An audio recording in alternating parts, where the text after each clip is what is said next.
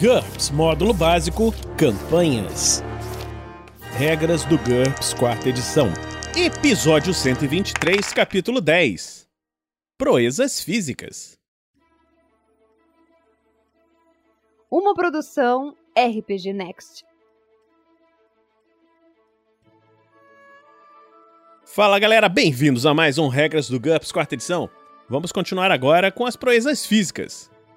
Caminhada. Uma velocidade sustentável por campos ou matas a pé depende do deslocamento terrestre. Tem o deslocamento básico como base e reduza-o de acordo com a carga, os ferimentos e a exaustão, conforme a situação. A distância em quilômetros que um personagem é capaz de marchar em um dia sob condições ideais é igual a 16 vezes o deslocamento. Se tiver a vantagem de deslocamento ampliado solo, o personagem pode aplicar seu multiplicador de movimento a essa distância. Por exemplo, deslocamento ampliado 1 solo multiplica o deslocamento por 2, dobrando a distância da marcha diária. Um sucesso num teste de caminhada aumenta a distância de marcha em 20%. Faça esse teste diariamente. Um grupo liderado por um personagem com a perícia liderança com NH 12 ou mais pode fazer um único teste contra a média dos NHs em caminhada do grupo. Caminhada tem HT-5 como valor pré-definido. Em caso de sucesso, o grupo inteiro marcha 20% mais rápido, mas um fracasso indica que ninguém pode se utilizar do bônus. Quando essas regras resultam em diferentes velocidades para diferentes membros de um grupo, o grupo deve deslocar-se na velocidade do membro mais lento ou se separar. Observe que um grupo que tenha escolhido fazer um único teste de caminhada para o grupo todo já optou por não se separar.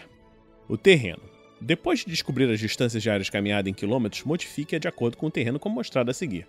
Muito ruim. Neve profunda, mata cerrada, selva, montanhas, areia fofa ou pântano. Vezes 0.2. Ruim. Terreno com obstáculos como córregos, florestas ou colinas íngremes. Vezes 0.5. Médio. Florestas abertas ou colinas suaves. Vezes 1. Bom. Deserto de terra firme ou planícies. Vezes 1.25. Clima. As condições climáticas podem modificar ainda mais a distância percorrida. Chuva. A chuva reduz a velocidade pela metade em qualquer terreno que não tenha uma estrada. Consulte estradas, que nós vamos falar daqui a pouquinho, para ver os efeitos da chuva em estradas. Neve. Neve na altura dos tornozelos reduz a velocidade pela metade em qualquer terreno. Qualquer espessura mais profunda divide a velocidade por 4 ou mais. Exceção: esquis permitem que viajantes considerem qualquer profundidade de neve como terreno médio. Substitua a perícia caminhada pela perícia esqui quando estiver viajando sobre esquis gelo. O frio combinado com a umidade em função de chuva, granizo, derretimento da neve, etc., resulta em gelo. Uma camada de gelo reduz a velocidade pela metade em qualquer terreno. Gelo sólido, como um lago ou rio congelado, é considerado um tipo de terreno especial. Considere-o como terreno ruim. Exceção: considere o gelo sólido como terreno, bom para quem estiver usando patins. Substitua a perícia caminhada pela perícia patinação quando estiver viajando sobre patins e estradas. Em clima bom, a maior parte das estradas é considerada terreno médio, independente do terreno ao seu redor. Contudo, as melhores estradas podem até ser consideradas terreno bom, conferindo um bônus. Sob chuva, estradas de má qualidade, cascalho ou terra batida, transformam-se em lama. Considere-as como terreno muito ruim. Estradas melhores se comportam como terreno médio, mas nunca bom sob chuva.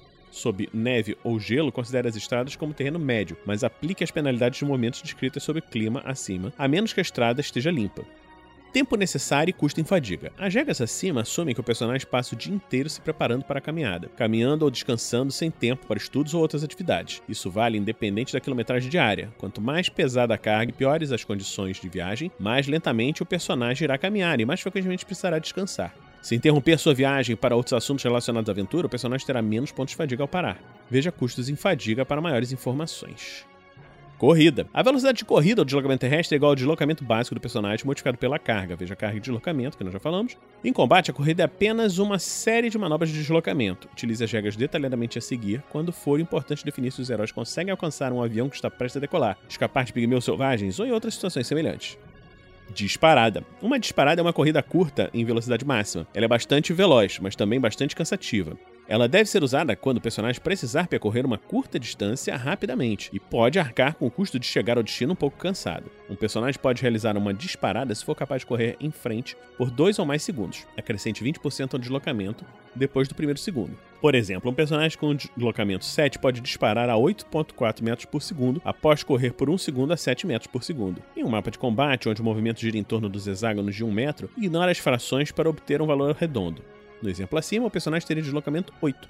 Assuma que até mesmo o corredor mais lento recebe, no mínimo, mais um em seu deslocamento, fazendo com que corredores com deslocamento 9 ou menos se desloquem um hexágono adicional no mapa de combate. Um personagem com deslocamento ampliado, solo, pode acelerar seu deslocamento básico cada segundo até atingir sua velocidade máxima. Utilize o multiplicador de deslocamento ampliado no lugar do bônus de 20% para determinar a velocidade máxima.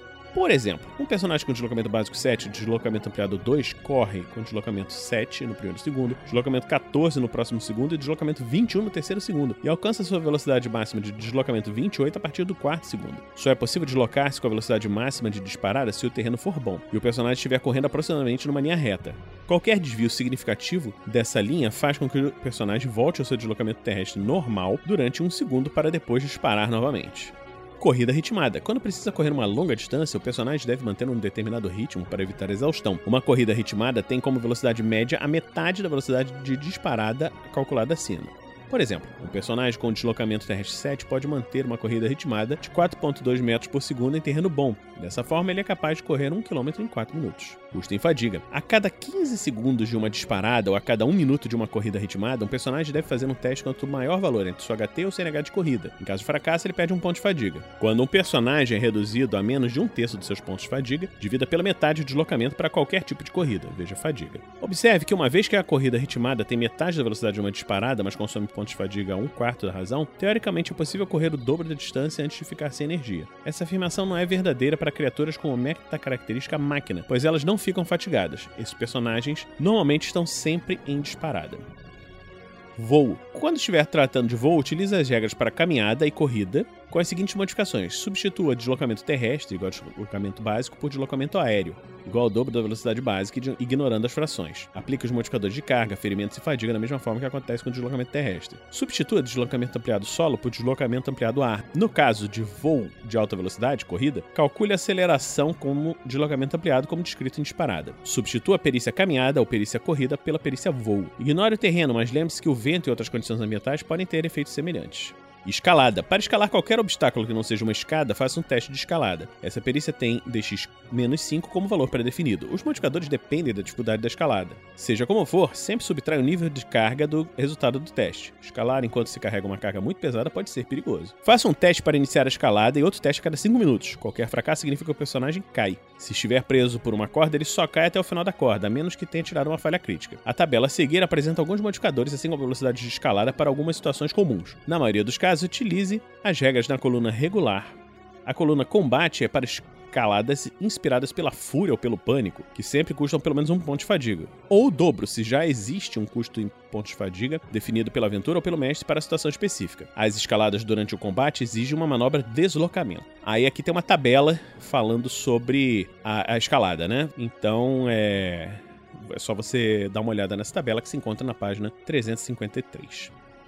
Então, nós terminamos por aqui mais esse episódio do Regras do GURPS, quarta edição. Esperamos que você esteja gostando dessa série. Se você está gostando, considere nos apadrear em picpay.me barra rpgnext ou em padrim.com.br barra rpgnext. Então, ficamos hoje por aqui e a gente se encontra na próxima semana aqui no RPG Next. Regras do GURPS, quarta edição. Músicas por Kevin MacLeod e Scott Buckley. Uma produção RPG Next.